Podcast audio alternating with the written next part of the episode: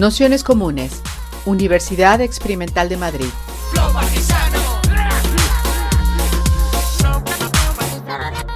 Toda la información en nuestro canal de Telegram Nociones Comunes o en nuestra web traficantes.net barra formación.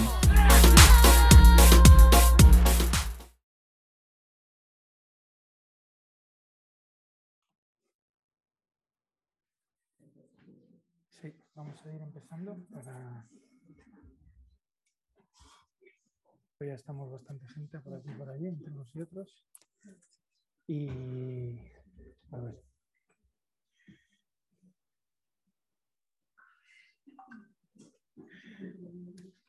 Bueno, pues vamos a ir comenzando. Eh, si me hacéis alguien el favor de cerrar las puertas, que no sé si vendrá alguien más, para que no entre mucho ruido tampoco. Perdonar que... Sí, yo os voy diciendo. De todas maneras, es súper flexible. O sea, que hay gente que ha hablado 40 minutos y gente que ha hablado una hora. O sea, que hay margen, vamos. Pues nada, vamos a ir comenzando. Bienvenidas, bienvenidos, bienvenidos a este curso Filosofía de Combate 2. En el bloque que iniciamos la semana pasada con el colectivo de, prostitutas de, Sevilla, con, María José Barrera, que, bueno, eh, luego la sesión dio larga porque seguimos, seguimos luego en las, cañas que, algunas eh, vinisteis.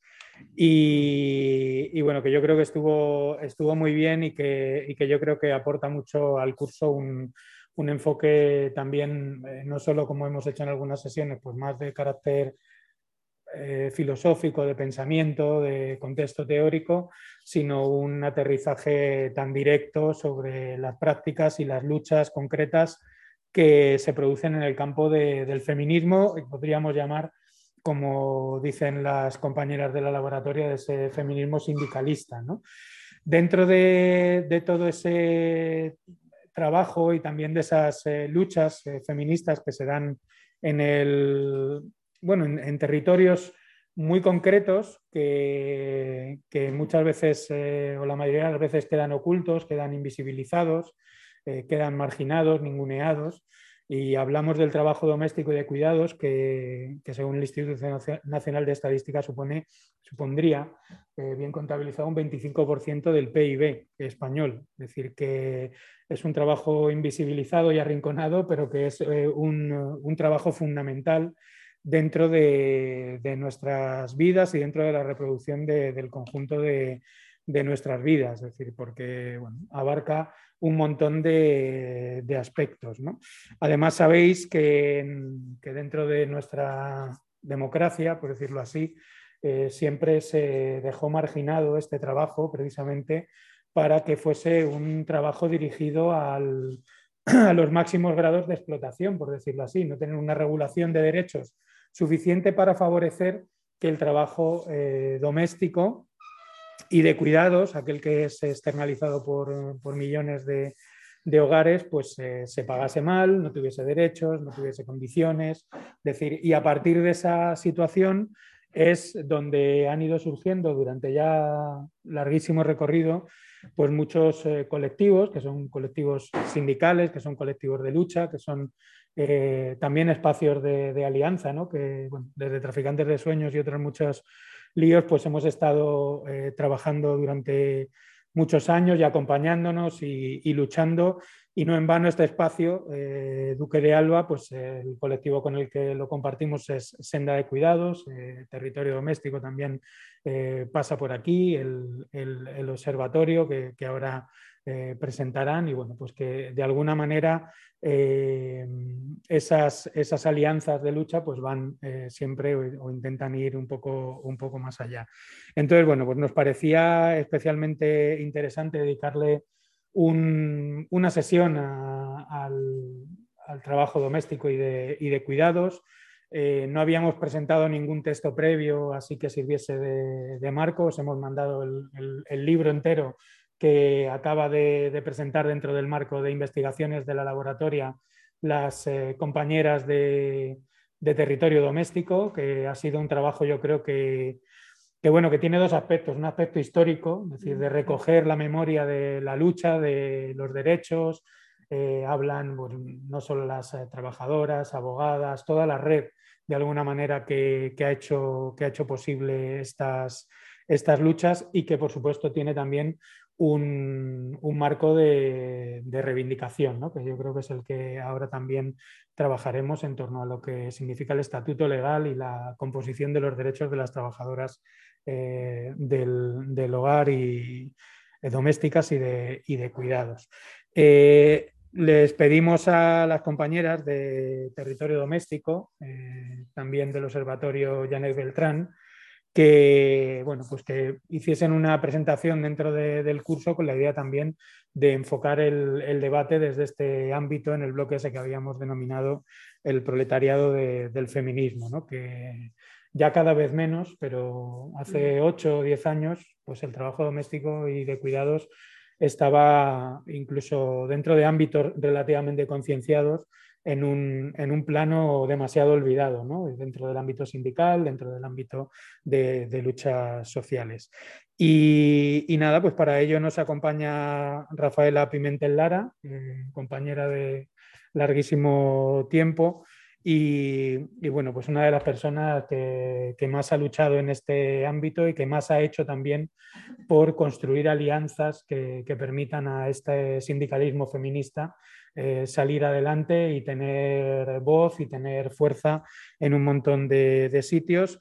Y eh, Constanza Cisneros, que, también es compañera de territorio doméstico y del Observatorio eh, Janet Beltrán, que, bueno, pues están intentando también documentar, investigar, dar un soporte de información y de investigación a, esta, a esta lucha. Así que nada más, agradeceros a todas y a todos que, estéis por aquí y muy especialmente a Constanza y a Rafaela que se hayan prestado a bueno, prepararse la sesión y estar aquí con, todas. Así que comenzamos. Os pongo por aquí el micro. Bueno, pues buenas tardes y muchísimas gracias por, por seguir abriendo espacios así como estos para, para que hablemos, para que compartamos, para que construyamos y sigamos en esta, en esta manera de hacer, ¿no? Que, que estamos muchas trabajadoras de hogar, feministas, activistas, desde, desde otro espacio, como decía Panzer, de, desde otros lugares y, y que estamos aquí intentando estar juntas y juntos, porque sabemos que nosotras siempre decimos en nuestro, en nuestro discurso que, que esta no es una, una lucha de las trabajadoras de hogar, que esto es una lucha de todas y de todos, y que el día que ganemos las trabajadoras de hogar en derecho y en, y en que se nos reconozca el trabajo que estamos haciendo y la lucha que estamos haciendo, eh, va a ganar la sociedad entera, porque nosotras en nuestro discurso lo que queremos es que este trabajo sea reconocido y que este trabajo que hacemos muchísimas mujeres no, no siga siendo solamente a la espalda de muchas mujeres, sino que, que haya una reorganización de los cuidados y, una, y, una, y un reconocimiento social sobre esto. Entonces es nuestra, nuestra lucha y, y creemos que ahí estamos muchas y muchos para hacerlo. Así que muchísimas gracias por, por abrir estos espacios donde nosotras desde un momento lo que queremos es que se visibilice esto, que ha estado siempre dentro de las casas, que ha estado de una manera eh, poco reconocida, cuando sí que sabemos que sostiene la vida.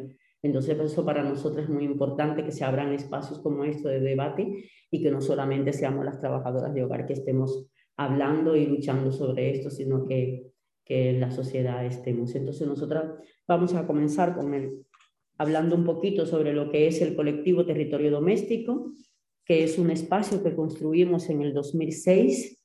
Eh, es un espacio donde nos comenzamos a encontrar eh, algunas compañeras que estaban ya en, en, algunos colectivos, como esa agencia precaria que ha estado en Escalera Caracola.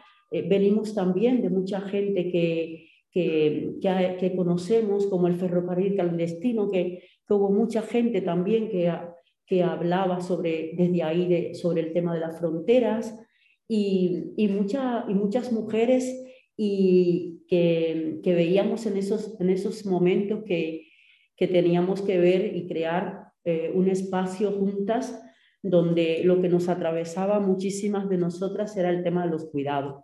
En esos momentos, cuando Territorio Doméstico comenzamos a juntarnos, eran muchas mujeres que estaban, en su gran mayoría, muchas mujeres migrantes, que estábamos ya realizando un trabajo que muchas de nosotras no, ni siquiera lo considerábamos como trabajo y que muchas de nosotras ni siquiera queríamos que dijeran que, era, que estábamos trabajando en el servicio doméstico.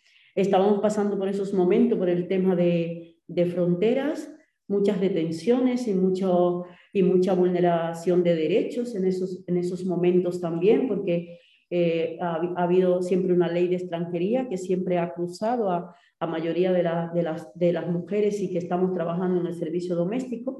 Y en ese momento quisimos construir como ese espacio, ¿no? No solamente con mujeres migrantes, sino con mujeres que ya estaban aquí y que ya y que y mujeres españolas que estaban hablando desde esa perspectiva de los cuidados, el que todas todas de una manera u otra, eh, sea por su abuela o por su tía o por algún familiar, nos le habían cruzado el tema de los cuidados. Entonces, comenzamos a andar juntas y a hablar y a preguntarnos qué era para nosotras eso que, estaba pasando en esos momentos. Habíamos muchísimas mujeres trabajando en el servicio doméstico sin redes, sin, apoyo, sin, sin, saber eh, qué era lo que estábamos haciendo y la importancia de lo que estábamos haciendo en esos momentos no se lo daban. Como decía al inicio, muchas de nosotras no queríamos que supiéramos que eran trabajador, éramos trabajadoras de hogar. Entonces, en esos momentos comenzamos de escucha, creamos un espacio de escucha, de hablar lo que nos estaba pasando desde los ámbitos de los trabajos que estábamos haciendo. Muchas mujeres nos vimos atrapadas aquí en este, en este trabajo, cuando muchas de nosotras fuimos expulsadas de muchos países distintos y nos vimos en una tesitura de qué era lo que aparecía para una persona migrante, era realizar las tareas del hogar y, el cuidado. Y ahí fue muy importante eso de juntarnos con otras autótonas que pudiéramos hablar del cuidado, porque era lo que nos ha atravesado toda la vida las mujeres. Entonces, por eso creamos lo que es el colectivo Territorio Doméstico y comenzamos a, a tener una propia voz para hablar sobre toda la lucha que nosotras eh, hemos querido que hacer y durante todo este tiempo lo que hemos querido y es que el trabajo de hogar se reconozca, que las personas que hacemos el trabajo de hogar se nos reconozcan, que se quiten muchos estereotipos de lo que somos las trabajadoras de hogar y que realmente esto se reorganice de otra manera para que la buena vida o la vida digna de una persona no recaiga a la espalda de otra mujer que somos las que estamos haciendo, realizando el trabajo ahora mismo, porque hay un Estado que no, que no responde a, lo que le corresponde y porque también hay una ausencia de los hombres que tenemos pendiente de muchas mujeres que pudieron conseguir el salir fuera de sus casas un derecho a trabajar o a estudiar, pero que realmente el trabajo de los cuidados se ha quedado en manos y en el cuerpo de otras mujeres que lo estamos realizando últimamente, porque se ha dejado, se ha dejado la se ha dejado eso que teníamos pendiente con los hombres, ¿no? De que se hicieran cargo de lo que le corresponde. Pero como estábamos en la euforia de salir fuera y haber conseguido ese derecho, lo hemos dejado ahí. Y es, una, es algo pendiente que tenemos las feministas, y que tenemos en la sociedad de hablar de eso, porque lo hemos dejado aparcado. Entonces, en el colectivo intentamos hablar de todo esto y crear ese espacio para que las trabajadoras de hogar podamos luchar por lo que, por lo que corresponde y por tener un trabajo dignificado, valorado y que tampoco no seamos nosotras las mujeres las que lo hagamos y que no, no y que una ley de extranjería no nos obligue a hacer este trabajo. Entonces, territorio doméstico es eso, es un espacio, nos reunimos el segundo domingo de mes en nuestro hogar, que es Escalera Caracola. Eh, para nosotras eh, las alianzas son importantísimas. Nosotras sola, aunque somos peleonas y cabezonas, sabemos que, que llegamos a cosas, pero realmente el trabajo que nosotras realizamos eh, es muy complicado y muy difícil de no tener esas alianzas para poder seguir en esta lucha. Y por eso para nosotras es muy importante el estar con unas y con otras eh, de estos colectivos para que, para que podamos seguir avanzando. Entonces, estamos ahí y nosotras estamos luchando junto con otros colectivos y con la ciudadanía para que desde el colectivo Territorio Doméstico eh, las mujeres nos empoderemos y sepamos nuestros derechos y sepamos qué es lo que tenemos que hacer para este trabajo que hacemos desde ahí parta nuestra lucha y luchemos y lleguemos a otras para poder conseguir lo que nosotras desde un inicio queremos. Y es que este trabajo esté no solamente hecho por las mujeres, sino que sea un trabajo dignificado, que deje de ser precario y que deje de estar a las espaldas de muchísimas mujeres. Así que estamos en Embajadores 52, en Escalera Caracola, nos reunimos ahí, es un espacio de los domingos porque es el único día que muchas trabajadoras de hogar tenemos libre y que podemos, y que podemos juntarnos. Nos juntamos con una, desde la herramienta, de, desde la alegría, desde, la, desde con las herramientas de, de esas maneras de hacer, porque realmente toda la situación que tenemos muchas trabajadoras de hogar es muy complicado que no sea una lucha de la manera que nosotras hemos empezado, porque si no, creemos que también eh, es muy complicado y muy difícil que las compañeras, después de salir de un trabajo tan complicado como este, estemos en reuniones y estemos en, en, actividades. Por eso ha sido muy importante el que nosotras, cómo nos hemos organizado, eh, que siempre decimos en el libro que primero nos sostenemos y luego es que nos organizamos. Porque para nosotras ha sido muy importante primero sostenernos escucharnos entre nosotras, saber qué nos estaba pasando a nosotras como trabajadoras de hogar, como mujeres y como mujeres migrantes y como las que estábamos sosteniendo este trabajo. Primero partimos de ahí y luego entonces nos organizamos. Por eso en el libro es, verán esa frase de que primero nos hemos, nos hemos apoyado y nos sostenemos y que luego pasamos a organizarnos, porque luego eso es lo que nos ha dado de organizarnos de esa manera, porque ya nos estamos sosteniendo, ya nos estamos escuchando. Y luego entonces partimos a organizarnos para luchar por nuestros derechos. Ya verán más, la gente que está acá ya verá más sobre el colectivo y, nada, eso es lo que es territorio doméstico. Eh, ¿Vas a seguir o Sí.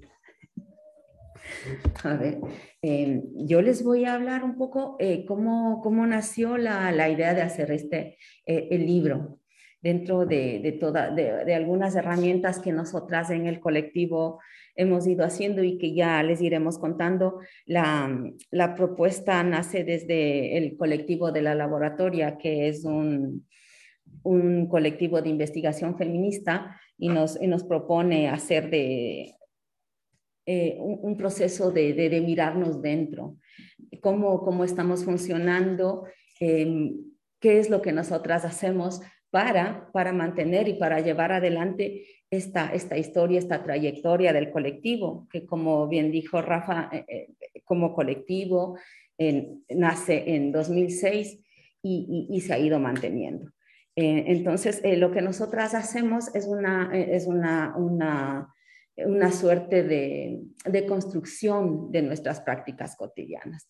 Eh, y la idea es, ir tejiendo eh, con talleres, hicimos talleres de escritura eh, y tejer literalmente a partir de ideas que iban saliendo en estos talleres, ir tejiendo las ideas que, que van aportando las compañeras en cada una de estas asambleas, que hicimos algunas asambleas en días domingos porque no, no podemos hacer en otros días.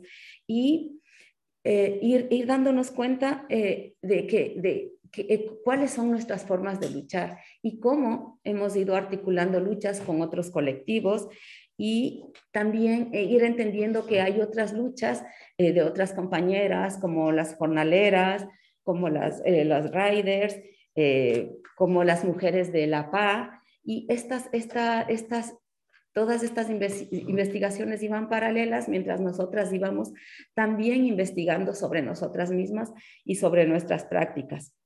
Entonces, para nosotras, este, este proceso de escritura colectiva em, ha sido, ha sido em, fundamental porque también nos ha ayudado a entender eh, que otro sindicalismo, que otra forma de organización es posible. Y eso eh, para nosotras, el sindicalismo de la vida, le hemos llamado que es posible porque es, es parte de la práctica que nosotras hacemos.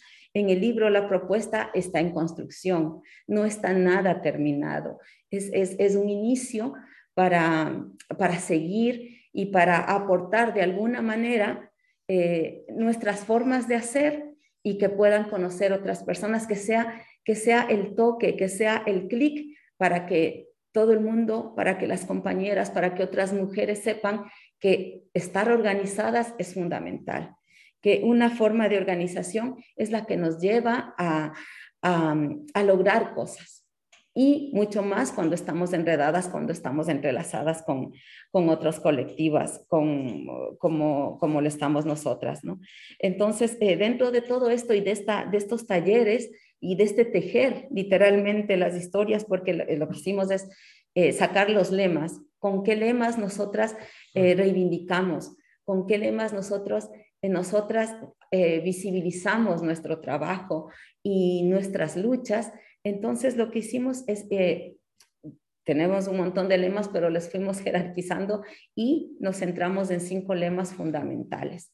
Los cinco lemas fundamentales y, con los que fuimos trabajando y con los que fuimos em, teorizando, podríamos decir, para nosotras, para principalmente para las mujeres pobres. Así es un, es un territorio difícil el de las letras. Nos ha sido también negado, pero nosotras, como ya hemos pisado las calles, como ya hemos estado reivindicando, como ya luchamos, como ya cantamos, como ya proponemos de formas diferentes las luchas, eh, nos pareció bien eh, atravesar, dar un paso en este territorio de las palabras, en este territorio de las letras, porque eh, creemos que es una forma también de, motivar a otras compañeras para que escriban, porque eh, si no, no nos podemos comunicar.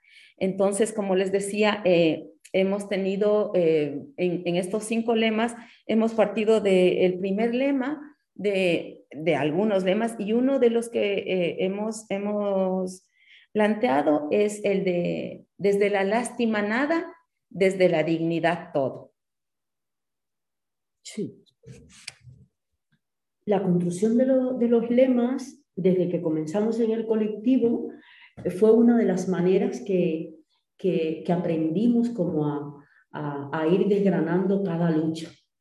Por eso la, de querían eh, desde la lástima nada, desde la dignidad todas, esa era como meses y meses de, de hablar sobre eso, de, esa, de, esa letra, de, esa, de, ese, de ese lema, salían muchísimas cosas.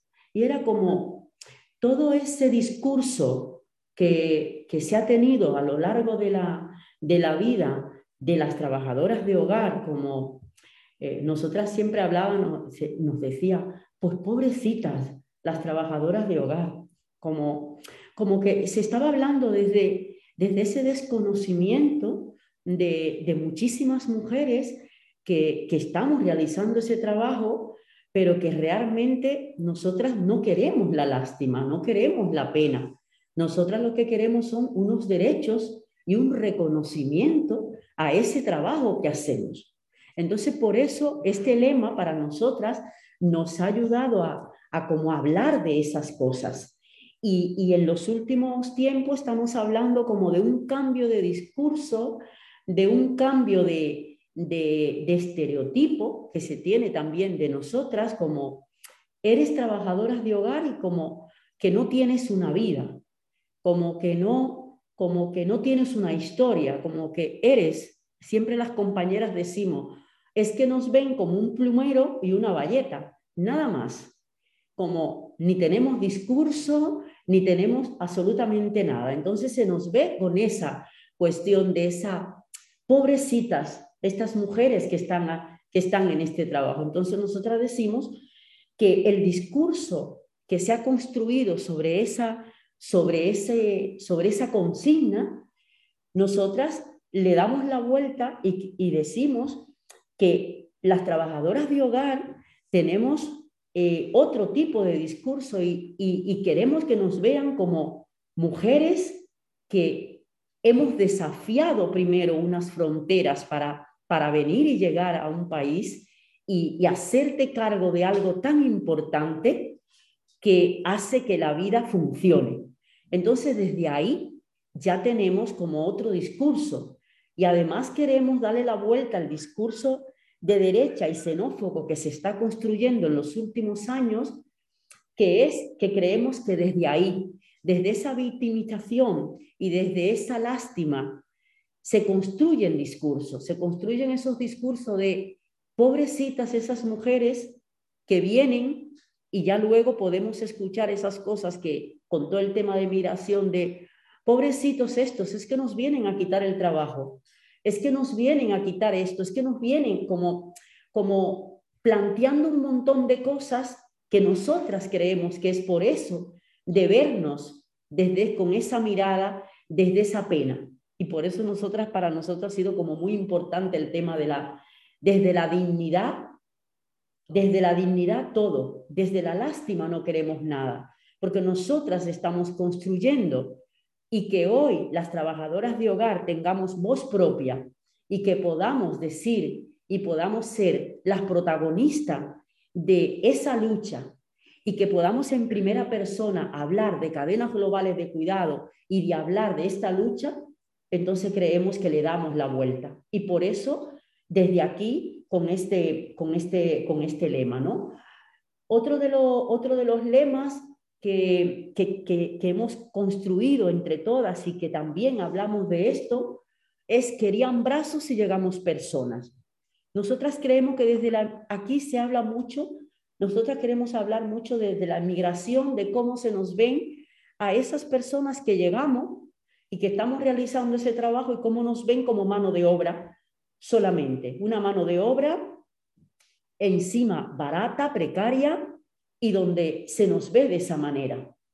Entonces nosotras decimos, hemos llegado personas y esas personas queremos unos derechos y esas personas queremos vivir en una vida digna y esas personas queremos ser como personas, no, no que se nos vean como mercancía. Y por eso para nosotras es muy potente hablar desde querían brazos y llegamos personas, porque estamos hablando de esa inmigración. Estamos hablando de un derecho a migrar o a no migrar. Estamos hablando desde que con esta, con esta consigna también estamos hablando de una ley de extranjería que condena durante tres años a muchísimas mujeres en especial a trabajar en el servicio doméstico y en el tema de los cuidados durante tres años sin tener, sin ser visible. No cuentan como persona, porque cuando tú no tienes una documentación, no existes, no existe. Tenemos unos derechos, pero no, en una sociedad como esta, no existimos, no existimos. Entonces, por eso nosotros decimos que es que hemos llegado persona y esas personas que estamos aquí tenemos que tener unos derechos como cualquier, como cualquier persona. Y entonces, por eso, esta, esta frase también a nosotras nos ha, nos, nos ha hecho también reflexionar, hablar desde la migración, hablar de lo que está pasando y que ahora mismo, por ejemplo, el, sábado 18 eh, es el Día de las Personas Migrantes. Y cómo estamos encontrándonos con esos discursos xenófobos eh, que, que se habla de esa migración cuando no hay unos derechos, cuando hay una ley de extranjería que estamos pidiendo una regularización de las personas y que realmente seguimos ahí sin que se, sin que se nos dé esos derechos. Seguimos eh, con, una, con, una, con un derecho a la salud que ahora mismo es el gran problema que tenemos ahora, porque ahora mismo están sacando todo el tema de la salud, no solamente para las personas migrantes, sino que las personas autóctonas que estamos y que están acá y que en, determinados momentos no van a tener trabajo o van a pasar a, a, esa, a esa manera de, de dividirnos y de estar unos pobres y unos ricos en un lugar, pues vamos también a llegar a que, a que tampoco tengamos una sanidad. Y porque realmente se está haciendo que la sanidad pública sea privada y que cada vez más sea para unos y para otros no.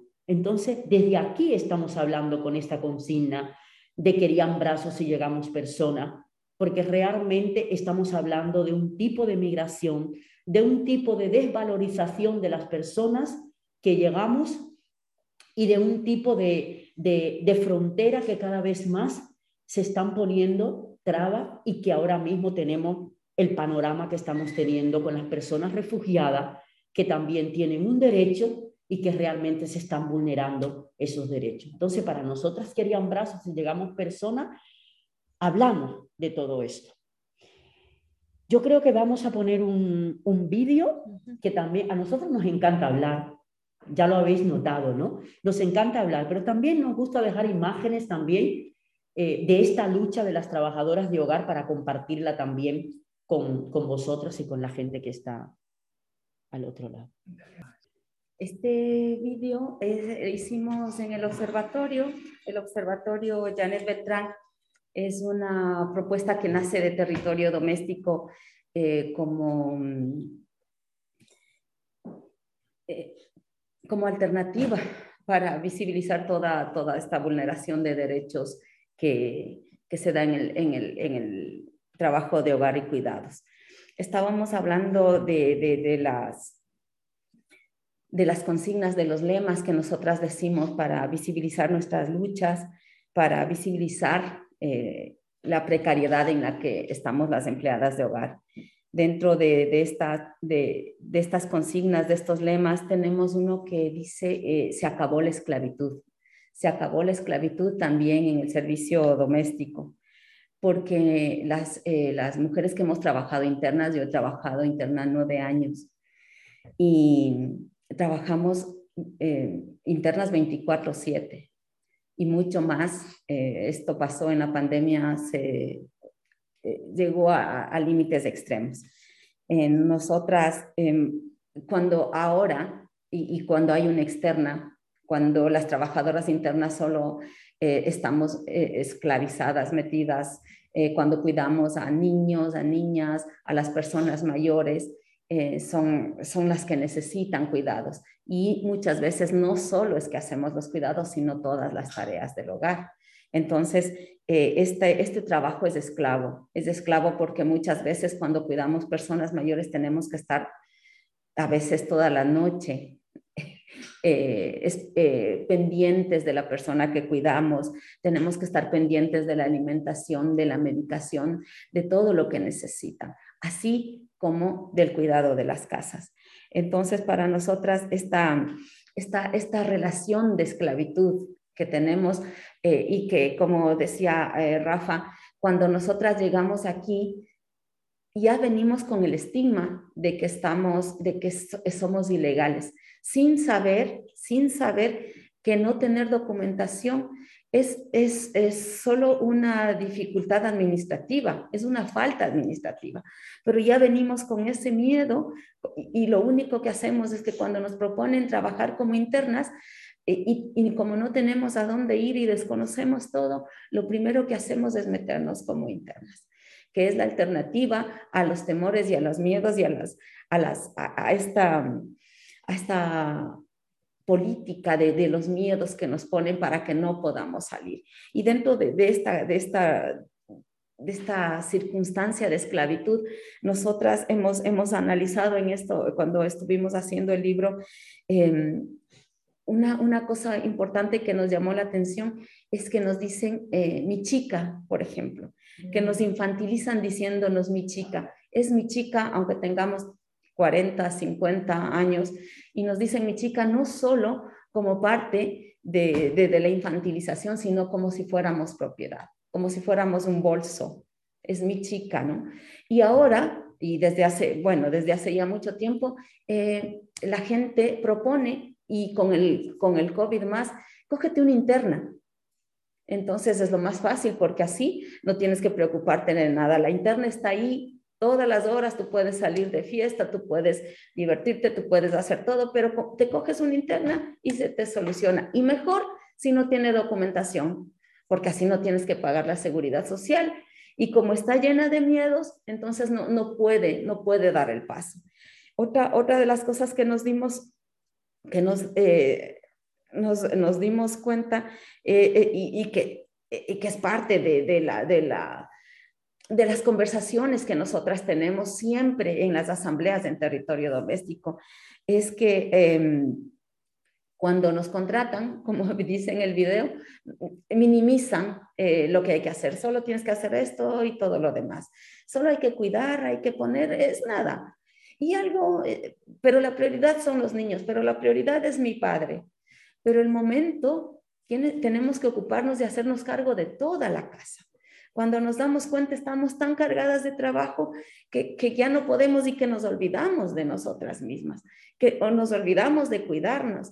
Eh, se, ha, se, ha, se, ha, vuelto tan, se ha naturalizado tanto esto que lo más duro eh, es creer y entender que nosotras también lo hemos naturalizado o lo hemos aceptado así, que tenemos que hacer y que tenemos que esclavizarnos y que y no nos podemos enfermar.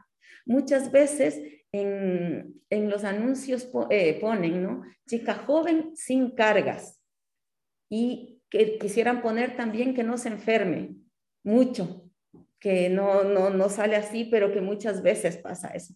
Entonces, nosotras todas estas cosas que, nos, nos, han ido pasando eh, como internas, nos, nos, hemos dado cuenta también que es un poco más difícil poner límites, porque vivimos en sus casas.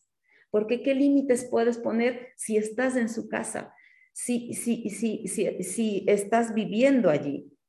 Y, y, nos cuesta, nos cuesta mantener eh, esta, eh, mantener esta, esta firmeza en, en, la situación de que hay, que debe haber, que puede haber en una relación laboral. No se nos reconoce como trabajadoras.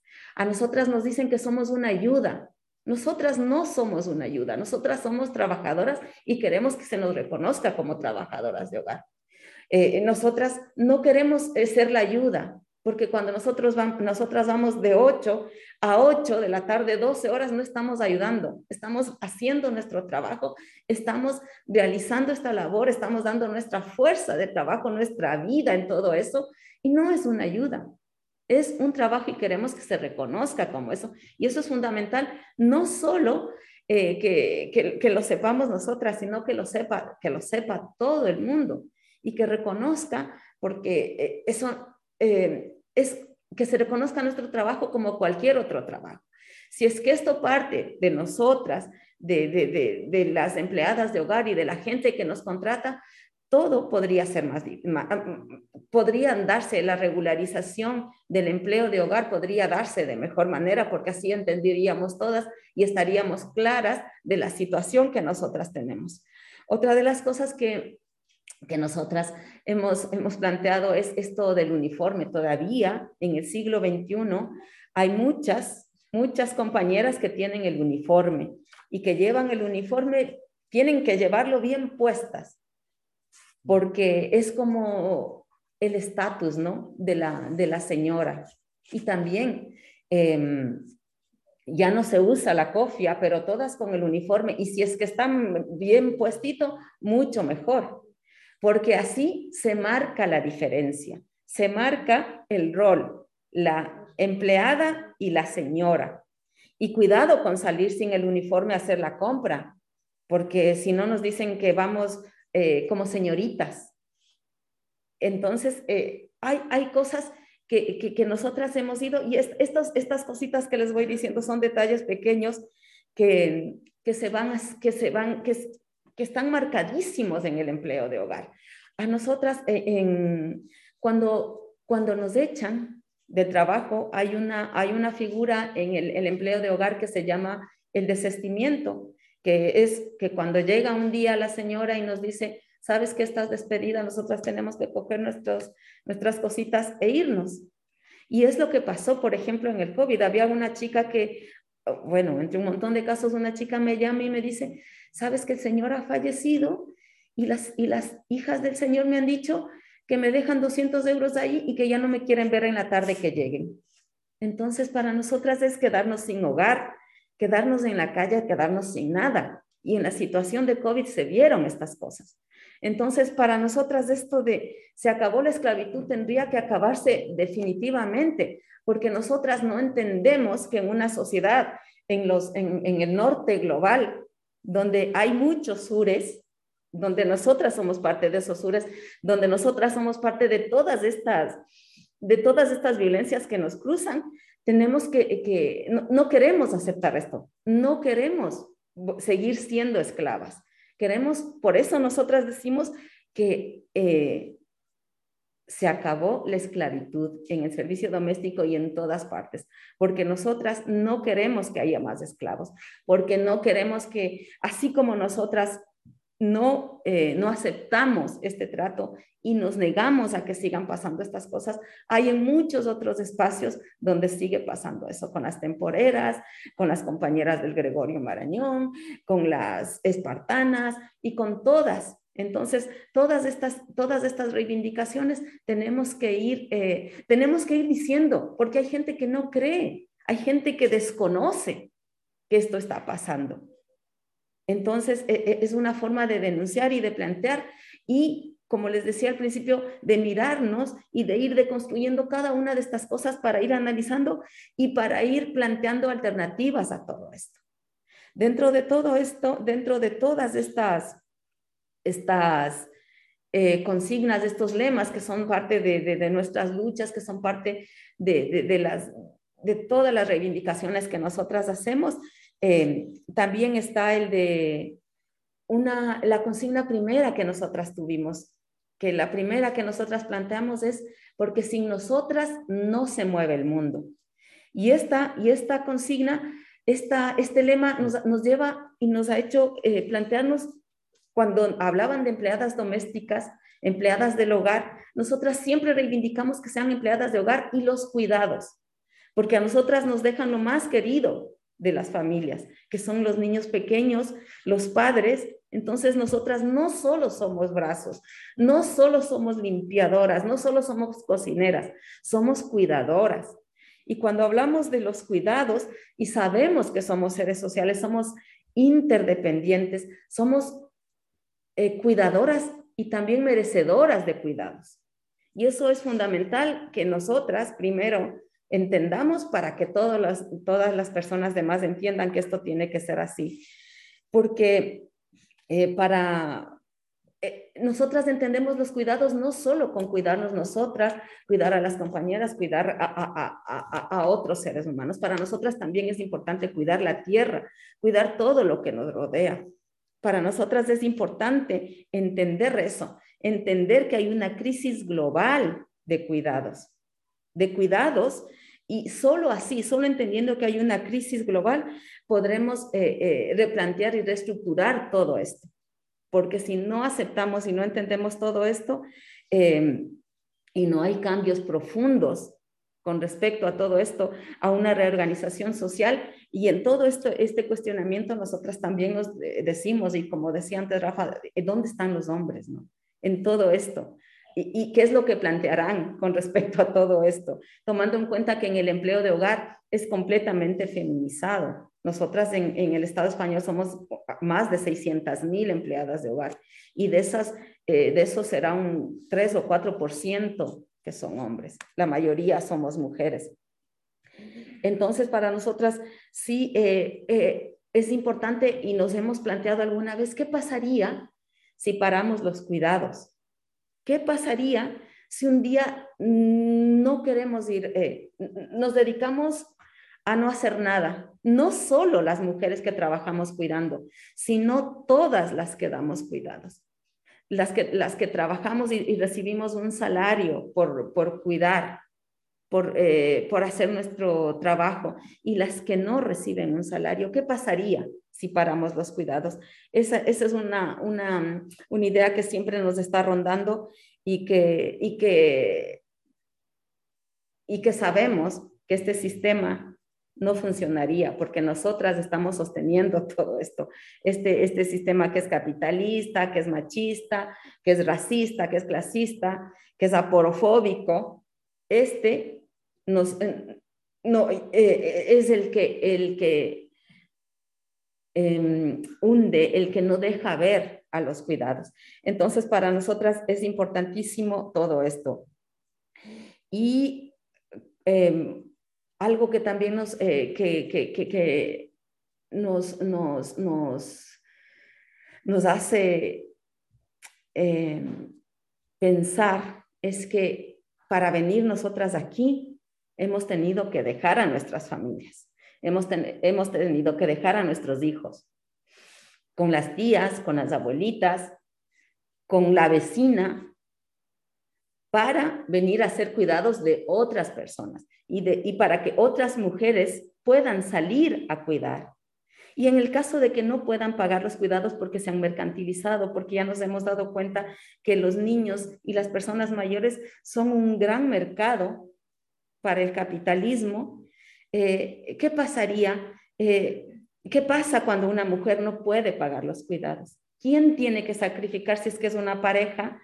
Eh, el no ir a trabajar. ¿Quién se rebaja las horas de trabajo? Las mujeres.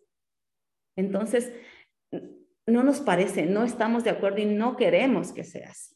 No nos parece, no nos parece justa esta forma de, de distribución de, de, la sociedad. Y más, y, eh, más allá de, de recibir, nosotras en, este cuestionamiento de los cuidados, eh, creemos que tiene que ver todo. O sea, para cuidarnos tenemos que, que ir más allá, no solo de, de trabajo, de, de, la situación laboral, sino que sean una vivienda digna, eh, servicios de salud dignos, eh, hasta em, todo lo que pueda, el, el, derecho, derecho hasta al ocio dignos para todas las mujeres, para todas, que esta, de, esta redistribución de los cuidados nos, nos ayude, que, que, sea parte de la realidad y que todas estamos, tendremos que comprometernos para que esto sea así. Y creo que hasta ahí me quedo porque ya me fui de Muy bien, ha estado muy bien. Muy bien. Bueno, pues nosotros el recorrido después de, esta, de esta consigna de porque sin nosotras no se mueve el mundo, comenzamos a hablar, a, seguir hablando con nuestras amigas aliadas, con nuestras, con nuestras cómplices, y comenzamos a hablar con nuestra amiga Silvia Federici, con el eje de precariedad, de economía feminista, y entonces comenzamos a comenzamos como hablar de Vale, porque sin nosotras no se mueve el mundo. Pero ¿qué mundo queremos mover? ¿Qué mundo queremos mover las mujeres eh, en esto? Y aquí viene nuestra consigna de politizar las ollas, las calles y los delantales. De politizar. Nosotras hemos querido sacar al espacio público de eso que hablamos, de esos cuidados que están dentro de las casas, de esas luchas que hacemos las trabajadoras de hogar y muchísimas mujeres, quisimos como sacar como todo esto y entonces ahí entra en juego nuestra, nuestra consigna de politizar. No estamos hablando de politiquear, estamos hablando de hacer política, de hacer política con esos delantales y con esas ollas, de hacer política con, con eso que nosotras estamos realizando, con ese trabajo que está dentro de las casas y que a lo largo de la vida ha estado tan precarizado, tan invisibilizado y donde no se hablaba de ello y donde inclusive no se ha considerado nunca como un trabajo. Entonces, nosotras hablamos de politizar, hablamos desde ahí. Hablamos de, de sacar, de sacar todos esos elementos que nosotras decimos que cuando que una escoba y una aspiradora y una mopa no se mueven solo, se mueven con los cuerpos de muchas, muchísimas mujeres que estamos realizando ese trabajo. Cuando se está cuidando, cuando estamos cuidando a una persona, lo estamos haciendo con nuestro cuerpo. Y entonces desde ahí nosotras hacemos política. Como nos hubiese tocado si hubiésemos sido médicas, hubiésemos sido bomberas o hubiésemos sido cualquier otra, tuviéramos otra profesión. Entonces nosotras hacemos política con los cubos, con las fregonas, con las mopas. Con eso hacemos política. Con eso estamos intentando hacer política. Con eso estamos intentando sacar a lo público lo que ha estado dentro de las casas de una manera invisibilizada y precaria. Entonces, nosotras decimos que mi olla es, politizo mi olla desde que yo busco derechos en este trabajo que estoy haciendo y que quiero unos derechos como todas y como todos. Yo politizo mi olla cuando yo quiero un mundo que esté organizado y unos cuidados que estén organizados de otra manera. Yo politizo mi olla cuando yo quiero que la sanidad pública sea buena y para todos y para todas. Nosotras politizamos las ollas porque nosotras queremos que los cuidados no estén sostenidos solamente por las mujeres Politizamos las ollas y lo sacamos porque queremos una reorganización y queremos que el Estado se haga cargo de lo que le corresponde. Y queremos las trabajadoras de hogar tener un trabajo que sea reconocido y que se, por ejemplo, un convenio que está hecho para nosotras, que es el convenio 189 de la OIT, que se ratifique, porque hace más de 11 años que está el convenio y no se ha ratificado. Para nosotras, eso es lo que politizamos. Politizamos que el convenio sea ratificado, pero también politizamos que las trabajadoras de hogar y las cuidadoras tengamos derecho como cualquier otra persona, que pasemos al régimen general de una vez por todas, que dejen de, darnos, de hacernos parches y de contarnos milonga de que nos van a hacer esto, esto, esto y lo otro, y que luego nos estén dando cositas. Porque el subsidio de las trabajadoras de hogar, cuando vino lo del COVID, no lo tuvimos que pelear, porque a las trabajadoras de hogar se nos dejó fuera de las medidas y tuvimos que pelear un subsidio que era, no era la panacea, pero fue algo muy importante para muchísimas mujeres, aunque sabíamos que muchas de nosotras quedábamos fuera. Porque el subsidio fue hecho, ya sabéis, que era para las personas que cotizábamos en la seguridad social y que habíamos dejado el trabajo, no habían sacado el trabajo después del 16. Entonces, sabemos que no era lo que nosotras pedíamos, pero fue algo histórico que conseguimos ese subsidio para muchas trabajadoras de hogar, que luego lo hemos tenido que pelear porque muchas trabajadoras de hogar no llegaban a esto porque se hizo una medida un poco chapuza pero conseguimos esto. Entonces, para nosotros eso es politizar, para nosotros. Y llegando a politizar, entonces ya estamos hablando de biosindicalismo. Estamos hablando de esa palabra que, que encontrarán en el libro que nos hemos inventado, porque nosotras nos inventamos montones de cosas, pues para intentar hablar a lo mejor no, no, no sea lo que, lo que queremos hablar, pero nos inventamos esas palabras para poder hablar. Y aquí nos hemos inventado el biosindicalismo, porque estamos hablando de las luchas de nosotras, de esa manera de luchar, de esa manera de sindicalizarnos, y que nosotras hablamos y tomamos en cuenta la historia del sindicalismo, pero nosotras estamos haciendo una lucha de otra manera. Porque las trabajadoras de hogar no podemos estar en un sindicato normal y corriente, porque no podemos estar ahí, porque ya sabemos las estructuras que tienen los sindicatos, tienen unas estructuras que ninguna trabajadora de hogar va a poder estar ahí. Y además son maneras de hacer que para nosotras no es muy complicado.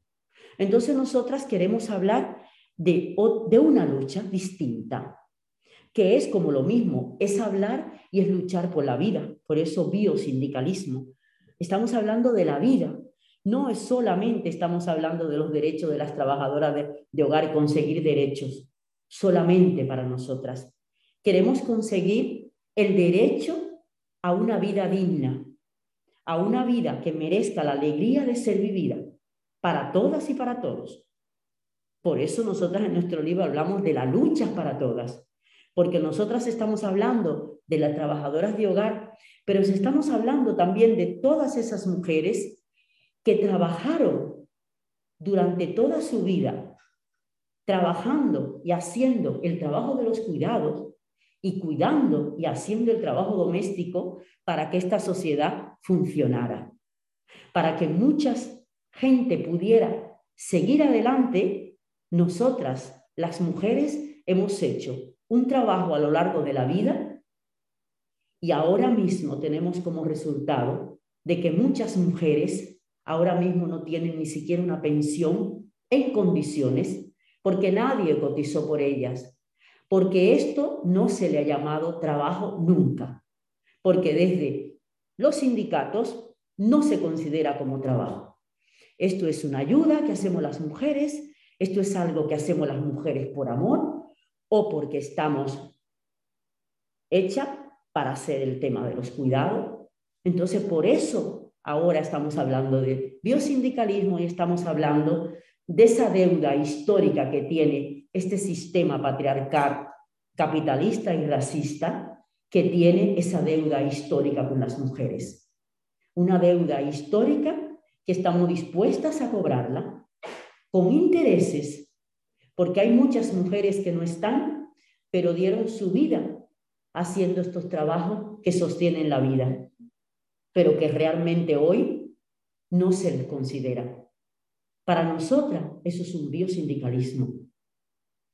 Lo dejamos abierto a que conversemos sobre ese palabra, a que conversemos sobre lo que hemos hablado y que tengamos una conversación porque esto es lo importante también para nosotras, poder tener como tema esta herramienta del libro, pero que nos sirva para que conversemos juntas y que sigamos construyendo y que sigamos viendo esas maneras de luchar porque no lo debemos como feministas y como luchadoras y activistas por esas que no están, por esas que están de esa manera y por las que vendrán.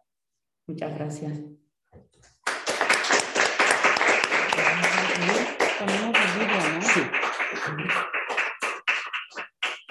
Pues vamos a poner el otro, el otro vídeo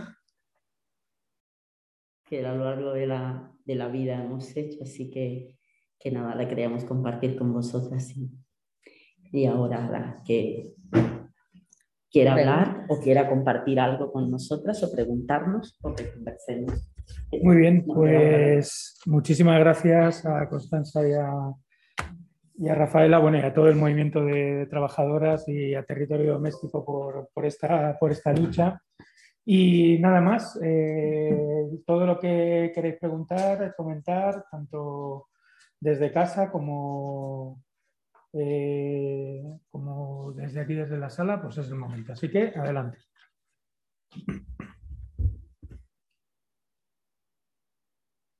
pues eh, empiezas desde allí. No voy a pasar el micro para la gente que estáis en casa, lo que voy a hacer es transcribir lo que vais comentando para no estar trasteando con, el, con el micrófono. Vale, yo quería preguntar una cosa muy, muy práctica, que no tengo que dar lugar,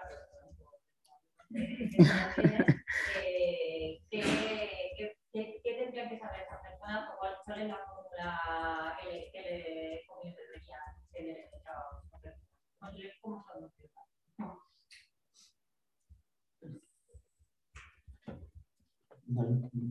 Ah, eh, eh, ¿qué, leyes deberían conocer?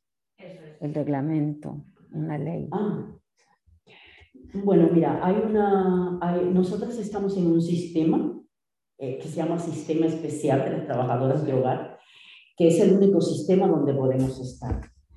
Por mucho que un empleador eh, quiera hacer otra cosa, no, no, no, no, no puede.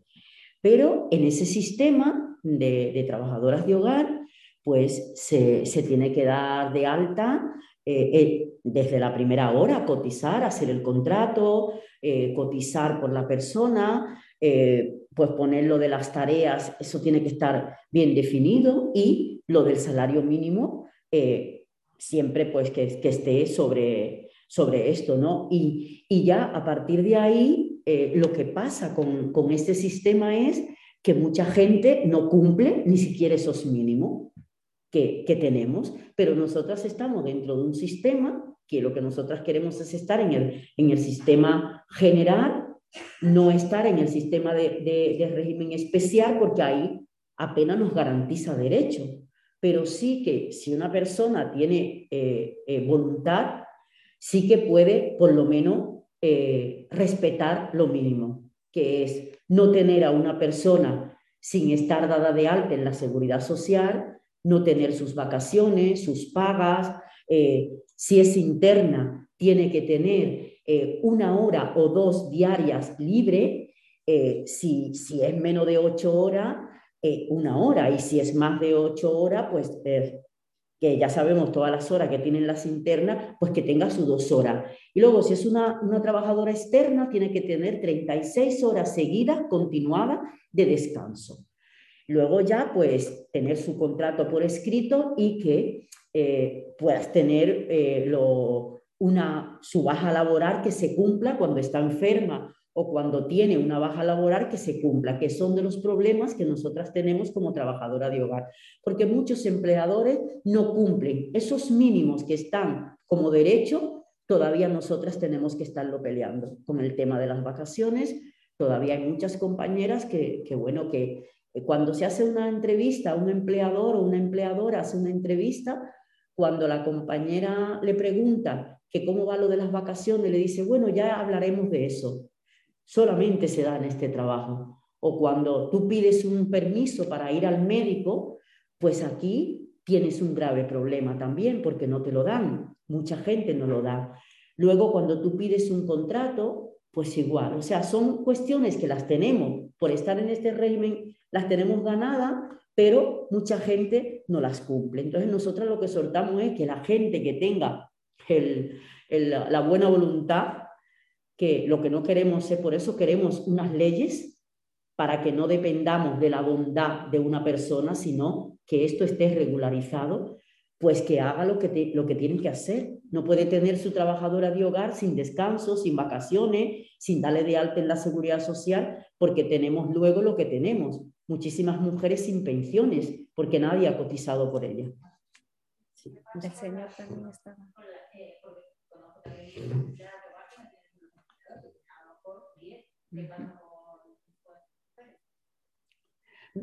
Nosotros cuando en el 2011, cuando se consiguió que, se, se, que tuviéramos algunas mejorías en, en, el, en, el, en el empleo de hogar, en este sistema, que ahora es como un sistema medio especial, pero que en el, 2000, en el 2019 teníamos que pasar al régimen eh, general, que es por eso que hablamos ahí en la, en la enmienda que no se hizo.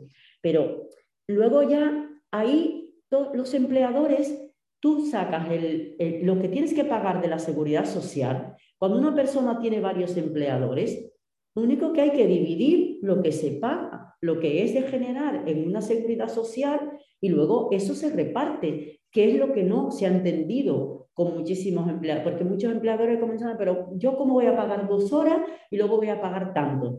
Pues no vas a pagar, tú no vas a pagar toda la seguridad social toda. Por eso tú vas a pagar, se va a dividir entre los empleadores que tiene y luego se va a dividir. Eso lo hemos explicado mil veces pero hay mucha gente que no lo entiende, cree que, que, bueno, que es que cómo yo voy a pagar tanto y qué tal. Entonces, también a los empleadores optamos de que también esta lucha es también entre todos, porque por eso pedimos y exigimos las políticas públicas y que el Estado se haga cargo, porque sabemos que una familia a veces no tiene el dinero, los recursos suficientes para poder pagar a una trabajadora de hogar o a una cuidadora. Entonces ahí es que tenemos que hacer esa lucha conjunta porque el Estado se tiene que hacer cargo. No puede ser posible de que la gente se quede sin cuidado por no tener dinero. Como decía Constanza, la mercantilización de los cuidados, cómo se está haciendo, cómo se están haciendo ahora de un montón de agencias para vender los cuidados. Y cuando una familia no tiene para comprar esos cuidados, ahí te quedas. Tenemos todo el tema de la soledad, de la gente solas en sus casas, porque no tiene quien les cuide y no tiene con qué pagarlo. Una, una, cosita les voy a... Eh, hay una, una plataforma que se llama Plataforma por un Empleo de Hogar y de Cuidados con Plenos Derechos.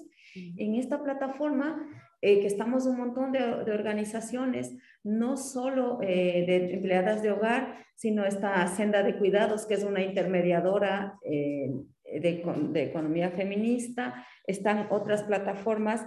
En esta se plantean algunas tablas en las que está eh, especificado por horas y está regularizado todo esto y está muy, muy bien. Y no solo hay en Madrid, sino en algunas otras comunidades autónomas.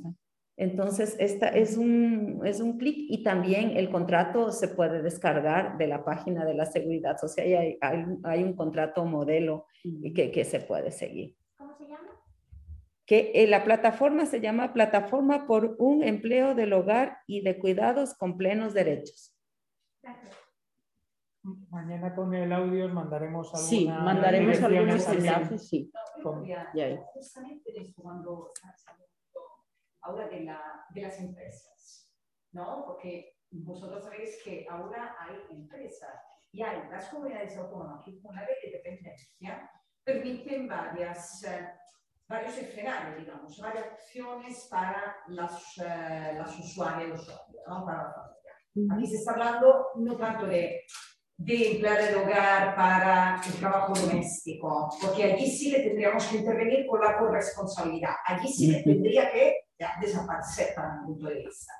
Pero estamos hablando más de un apoyo a todo lo que es las personas mayores que ya entran en un proceso que hay muchísimos ahora. Y yo creo que vosotras, muchas de vosotras están empleadas por eso digamos, en la familia o con una persona que no puede estar sola.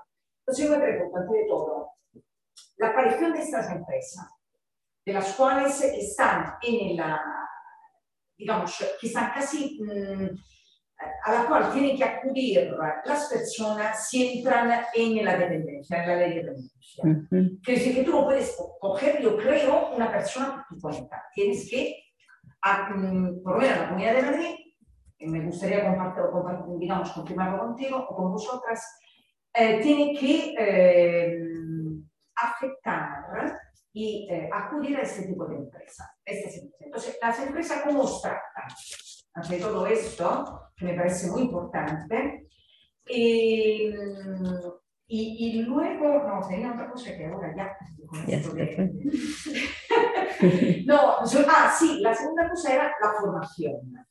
Porque en vuestro contrato yo creo que no está incluido la formación cuando en este momento es súper importante, sea para entender cómo intervenir en algunas situaciones que probablemente tampoco nosotros, ni nosotras nunca nos hemos enfrentado, y sea porque tenéis que tener un periodo de descanso para no entrar en lo que se dice en inglés en burnout. Que si está con una persona que vive un momento de demencia, por ejemplo, un proceso de demencia, es una cosa que yo creo importantísima.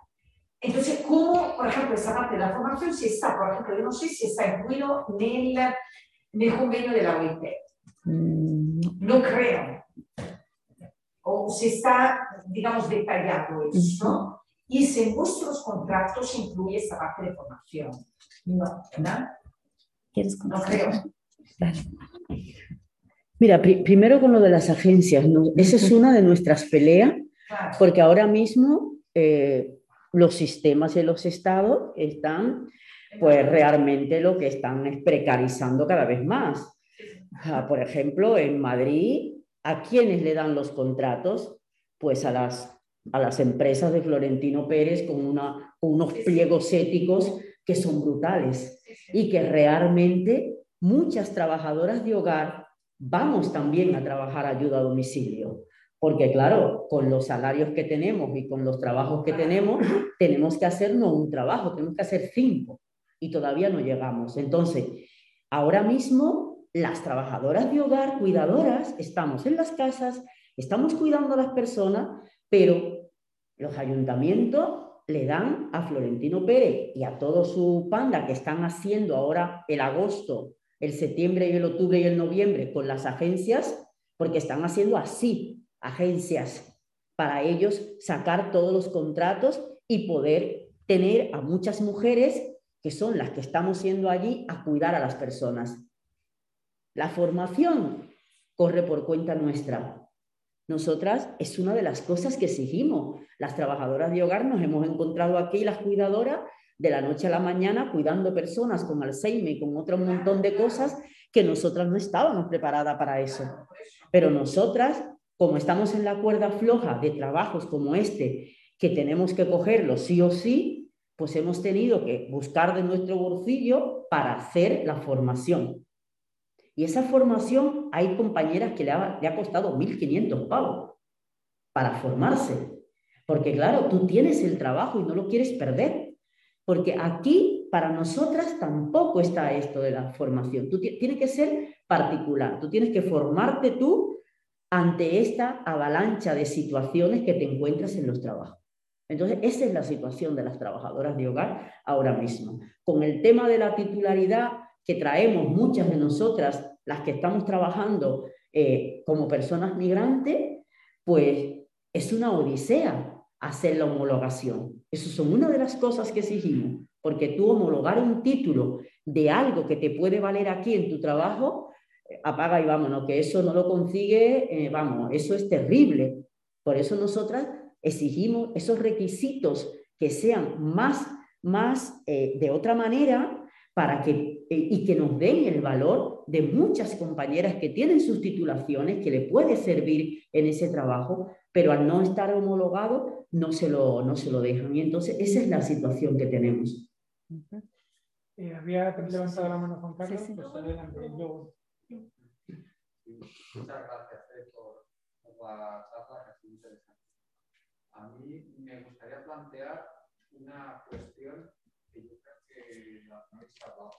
Y eh, está claro que el paso al régimen general es fundamental, estoy totalmente de acuerdo. Está claro también que la economía de los cuidados hay que tener una exigencia sobre las administraciones públicas para que sea fundamentalmente responsabilidad del sector público. Esto que es pero habría que tenerlo. Eh, me parece fundamental, pero claro, luego nos queda el tema de que simplemente la atención, quien no quiere eh, hacer los trabajos del hogar, eso evidentemente el sector público no, se puede meter en ello.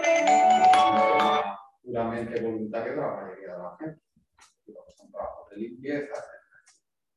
Entonces, a mí lo que se me plantea es eh, aun estando en el régimen general, ¿qué, qué mecanismos o qué medidas creéis que, debería tener el sector público para garantizar los derechos de estas trabajadoras que están, que están en, esa, en esa situación? Porque, claro, tenemos eh, situaciones de, de personas que están trabajando, de mujeres que están trabajando sin contrato, situaciones de explotación laboral, que no se cumplen horarios, que no se cumplen periodos de descanso, que no se cumplen las tareas tampoco.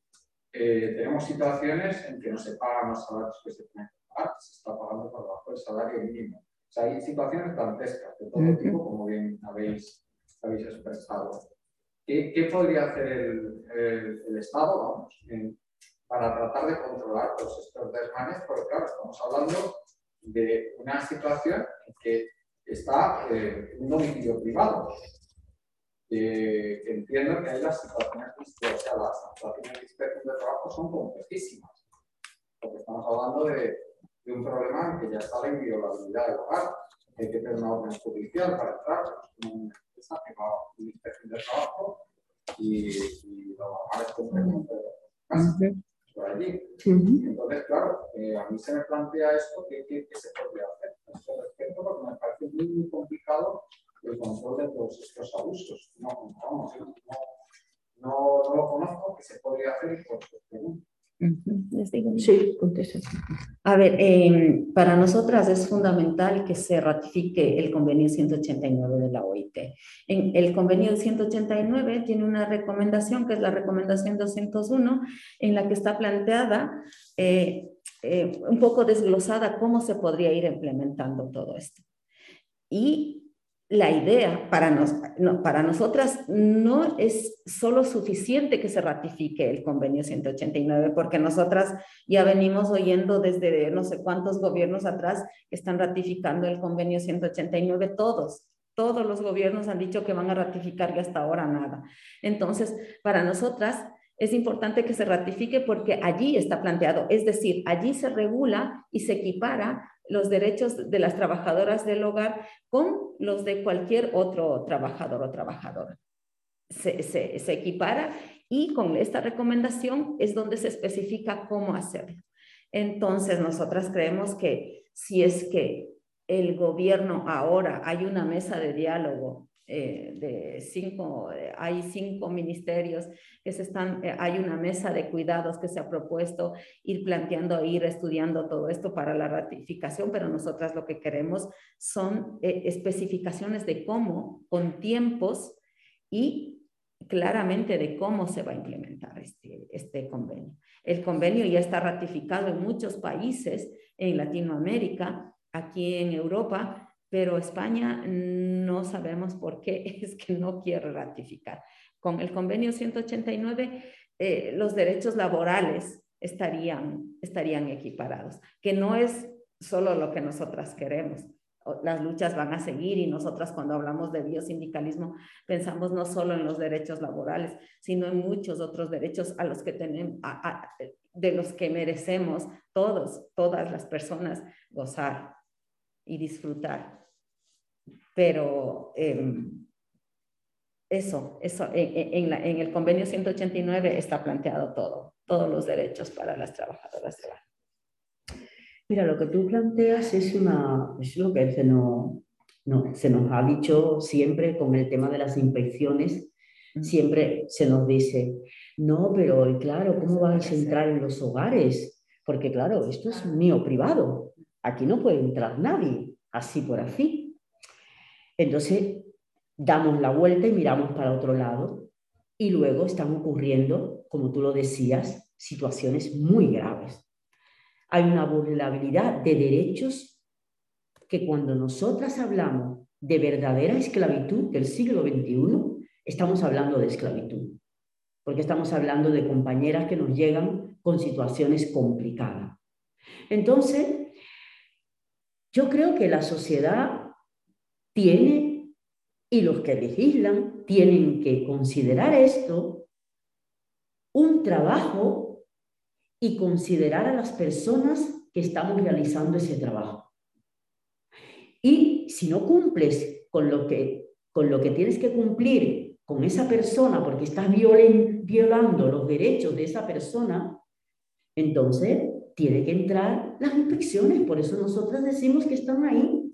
Además, nosotras hemos planteado y seguimos planteando, porque hay buenas prácticas en otros países, tú no dejas entrar a una inspección laboral para ver qué está sucediendo con una mujer, porque estamos hablando de que este trabajo lo realizamos en su gran mayoría mujeres.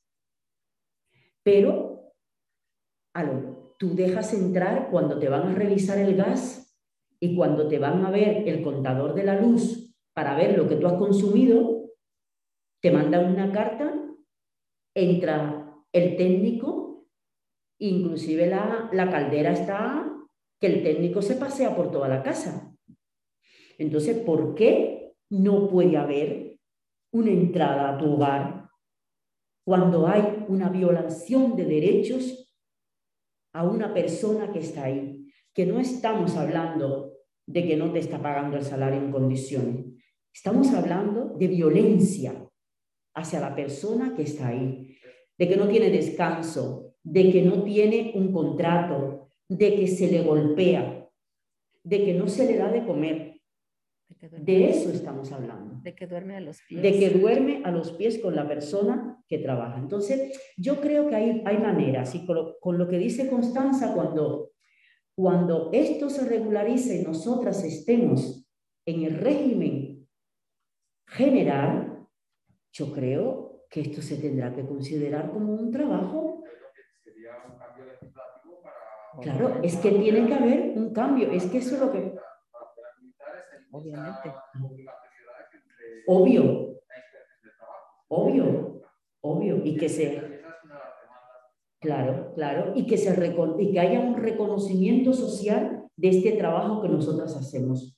Porque hasta que no haya un reconocimiento de esto, hasta que no se le dé el valor de esto, pues nos van a venir con las milongas de esto, no, porque claro, aquí no pueden inversiones, vamos, no, aquí no, no se va a buscar la manera. Pero sí que sí que hay maneras que se puede hacer, porque a nosotras nos han, nos han dicho de, digamos, supuestos y todas esas cosas, y sí que lo hemos hecho. Además, hay otros países como Costa Rica que ha planteado todo este sistema de, de las, de la, de las eh, eh, inspecciones, de esas maneras de hacerlo. Sí hay manera de hacerlo, lo que pasa es que no hay una voluntad política y todo este entramado está unos de acá, los otros de allá, para, para tenernos encerrada a las personas que estamos haciendo este trabajo y a las personas que están consumiendo ese trabajo, ¿eh? que muchísimas veces es más la gente que no tiene dinero y que no tiene recursos que cumple con la ley que otra gente que tiene que, que se va colando por ahí y que, y que va infringiendo la ley y que va buscando, como decía Constanza, una, una trabajadora en su vida de la manera de totalmente esclavista. Parece que existe ¿no? una separación muy grande ¿no? entre la forma de entender o las vivencias de la gente que se ocupa de legislar y lo que es la, la realidad de las trabajadoras del hogar, Sí. como que les son completamente ajenas. Claro, Hay insensibilidad total. ¿no? Hombre, y muchos de, muchos de ellos y de ellas tienen trabajadoras de hogar y no quieren hacer lo que tienen que hacer. Entonces, nada, ahí, ahí lo dejamos. Entonces, Ella tiene- Ya había otra cuestión Vale. lo- Eh, bueno, igual me voy un poco del tema, pero cuando habéis planteado la prestación que conseguisteis, además en tiempo de- cuando os plantearon las subvenciones COVID y todo eso, pues me he preguntado, ¿y cómo demonios lo hicisteis? ¿No? O sea, eh, ¿a quién llamasteis? ¿no? La Pablo Iglesias, no la eh, ¿Con quién os juntaste? ¿Cómo, cómo, hicisteis para...?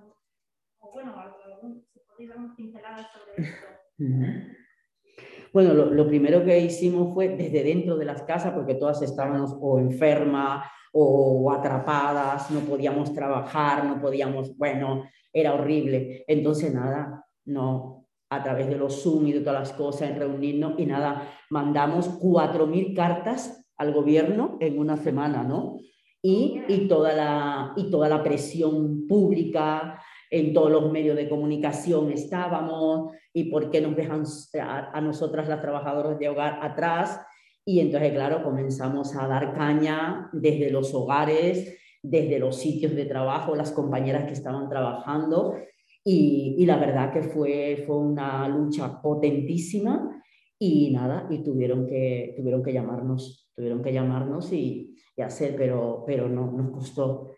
Fueron, bueno, las cuatro mil, cuatro mil y pico de cartas que se enviaron fue, vamos, y entonces todos los medios de comunicación y todo a saco y toda la gente hasta que tuvieron que volver hacia atrás para ponernos, para ponernos en esa, eh, darnos el subsidio, que lo hicieron de esa manera, pero bueno, pero lo conseguimos, lo conseguimos y luego entre las cajas de resistencia que, que creamos en los colectivos y, y, el estar organizada fue lo que, no, lo que nos ha salvado a muchísimas trabajadoras de hogar que ya veníamos con esa situación crítica, pero que el COVID nos terminó de, de, de, de aniquilar, pero que esta manera eh, nos dieron la oportunidad de, de, seguir aquí en pie de lucha. Uh -huh. Otra pregunta. Sí, yo quería, habéis, habéis, hablado sobre la violencia de manera general, uh -huh. sufrís, ¿no?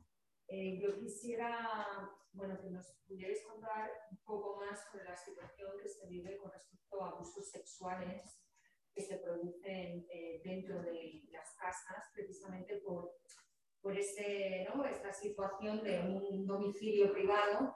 Eh, me gustaría saber que, bueno, en qué punto se encuentra esta situación, pero también y sobre todo qué tipo de amparo legal eh, debería ofrecerse para que este tipo de situaciones pues, sean perseguidas y condenadas como, como merecen o si estáis trabajando en esta, en esta línea. A ver. porque, perdona, porque en, la época del COVID sí que salieron varias, evidentemente se agudizó mucho más porque estábamos, todo el mundo estaba encerrado en casa y entonces ahí se amplía ¿no? el, riesgo.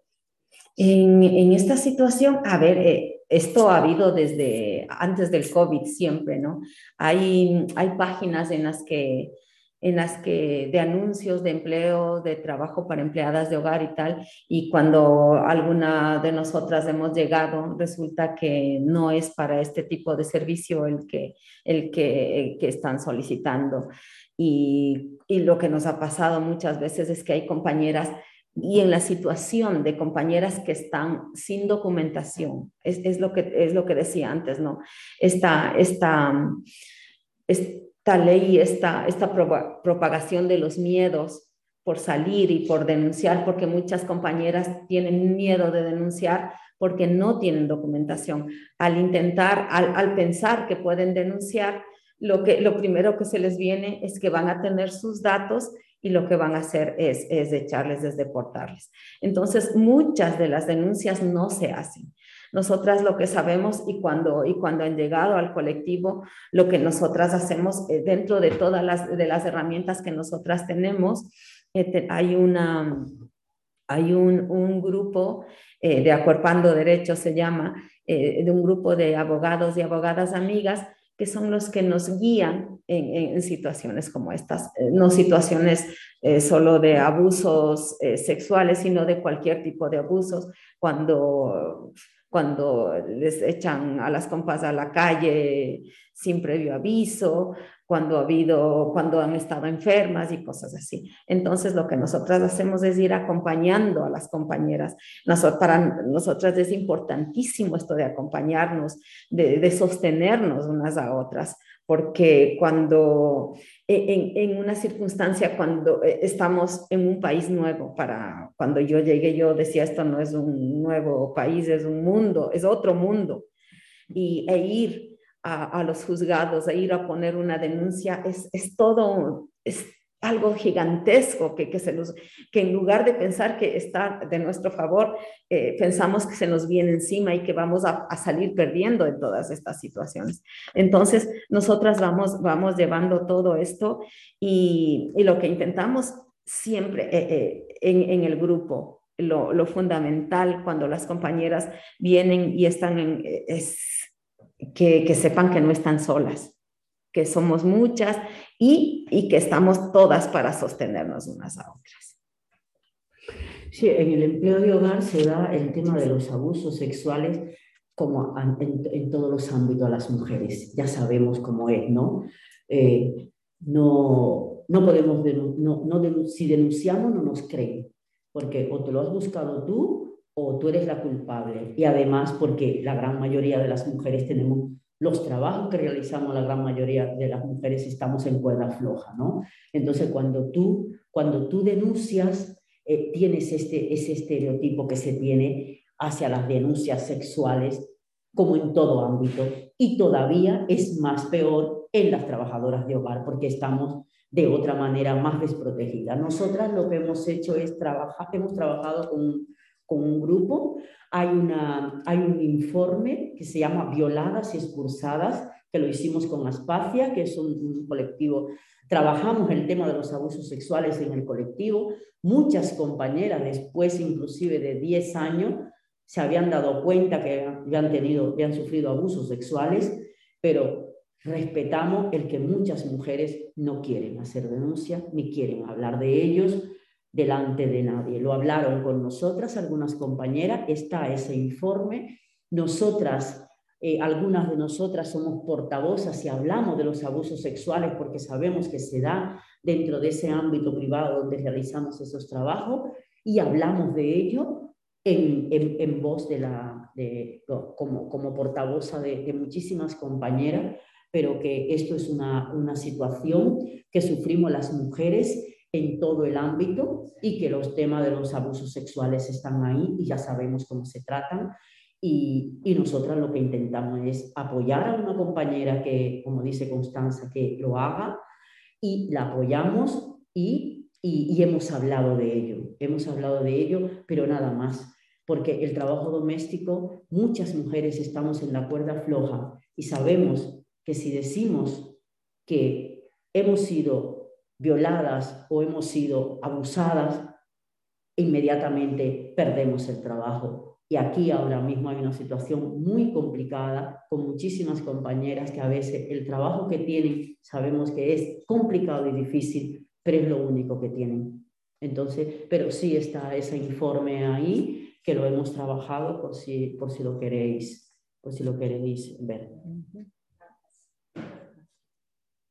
Muy bien. Eh, el informe en el link. sí, sí, sí, lo estoy apuntando aquí en el chat para, para acordarme mañana de mandarlo. Si no me acuerdo, me, me escribís si, si queréis. Sí. Pues, A- Antes de que se vayan, Sí, sí, queremos claro. informar. eh, mira, nosotras hemos trabajado todo el tema de las remesas, que saben que es el envío que hacemos muchas mujeres con el trabajo del, del empleo de hogar y los cuidados. Entonces, este sábado 18 vamos a hacer una muestra con una preforma, con un álbum de fotografía que hemos trabajado, unos talleres a través de la fotografía, hemos trabajado el tema de las remesas, ¿no? Y entonces se va a presentar ese álbum en el Reina Sofía este sábado, que es el Día de las Personas Migrantes, a las 6 de la tarde. Eh, las entradas el viernes va a salir en la página del Reino, por si os interesa, eh, pues que lo, lo miréis, entrar desde a las 10 de la mañana, abren la página o os recomendamos que, que entréis de una vez, porque en 10 minutos o en 20 minutos, y el aforo ya sabéis que es limitado, es para 150 personas y ya hay casi más de la mitad de las entradas, pero por si queréis, por si queréis estar allí, donde vais a ver el álbum, se va a hacer una preforma y luego vamos a hablar sobre la remesa, esa economía silenciosa que ya sabemos que están sosteniendo a los países de origen y a estos países con el trabajo del empleo de hogar y de cuidado. Así que estáis invitadas, invitados. Pues muchísimas gracias, Constanza y Rafaela, y, y muchas gracias también por, por todo el trabajo que, que hacéis y toda, y toda esta lucha, que a ver si una vez por todas eh, se reconoce desde, desde el gobierno, progresista o no progresista, esta, esta realidad. Así que nada, un abrazo y muchas Sí, sí, gracias. sí, gracias.